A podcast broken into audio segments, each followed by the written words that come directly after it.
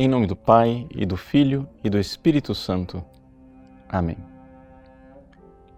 Meus queridos irmãos, o Evangelho de hoje quer de nós um passo a mais na nossa caminhada de fé. Jesus já iniciou seu ministério. As pessoas já começam a identificá-lo. Inicialmente são os demônios que o identificam. Na sinagoga ele é chamado de o Santo de Deus. Depois, os próprios discípulos já começam a ver quem ele é. Pedro se inclina diante dele e o chama de Kyrios, de Senhor. Mas agora, agora ele misteriosamente começa a falar de si mesmo como esposo. A controvérsia é muito clara. Os discípulos dos outros rabinos, todos eles jejuam.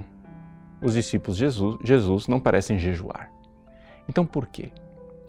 E então Jesus vem com uma resposta intrigante. Ele chama de diz que ele é o esposo com o qual os amigos do esposo devem se alegrar. Quem é este esposo esperado? Aqui é importante a gente também contextualizar historicamente. Vejam, ao contrário do que nós temos hoje, não é? é na nossa cultura, é, o esposo ele espera no altar não é isso? E a esposa então ela entra e vem. O que acontece é que antigamente, na época de Cristo, o esposo ele ia em procissão com os seus amigos alegremente até a casa da esposa. E então ali fazia uma festa e ele então tomava aquela esposa para si e levava para a sua casa. Pois bem, essa vinda do esposo era algo esperado. É? é por isso que Jesus conta a parábola das virgens prudentes e imprudentes que esperavam o esposo.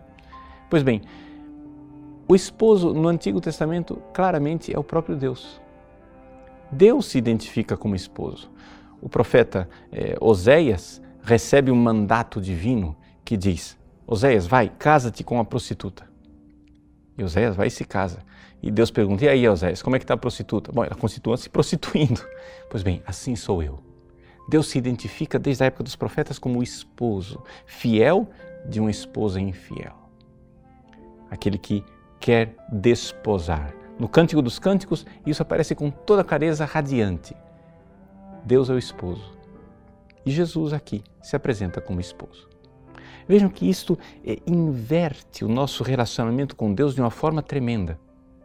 Enquanto os outros povos se relacionam com Deus como sendo é, um Deus que é, exige leis, que exige mandamentos, aqui Jesus não quer somente a obediência dos servos, não quer somente a gratidão, a generosidade, a disponibilidade dos filhos, ele quer a intimidade esponsal, a intimidade dos esposos. Se nós olharmos para a vida dos santos, nós vamos ver que os grandes santos, os grandes místicos, aqueles que alcançaram a compreensão profunda de quem é Jesus, viveram esta intimidade esponsal com Ele.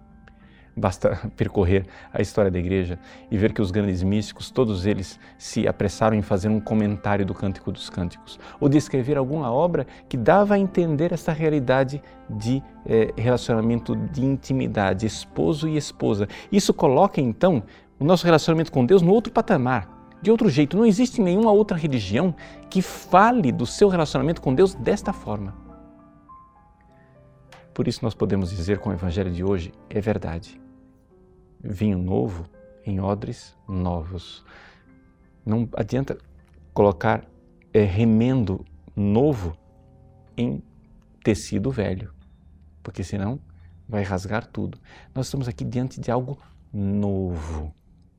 E até mesmo a palavra noivo nos remete a isso, não é verdade? Porque na língua portuguesa, é claro que não em grego, mas na língua portuguesa, noivo vem da mesma origem novo, algo novo, um relacionamento novo com Deus.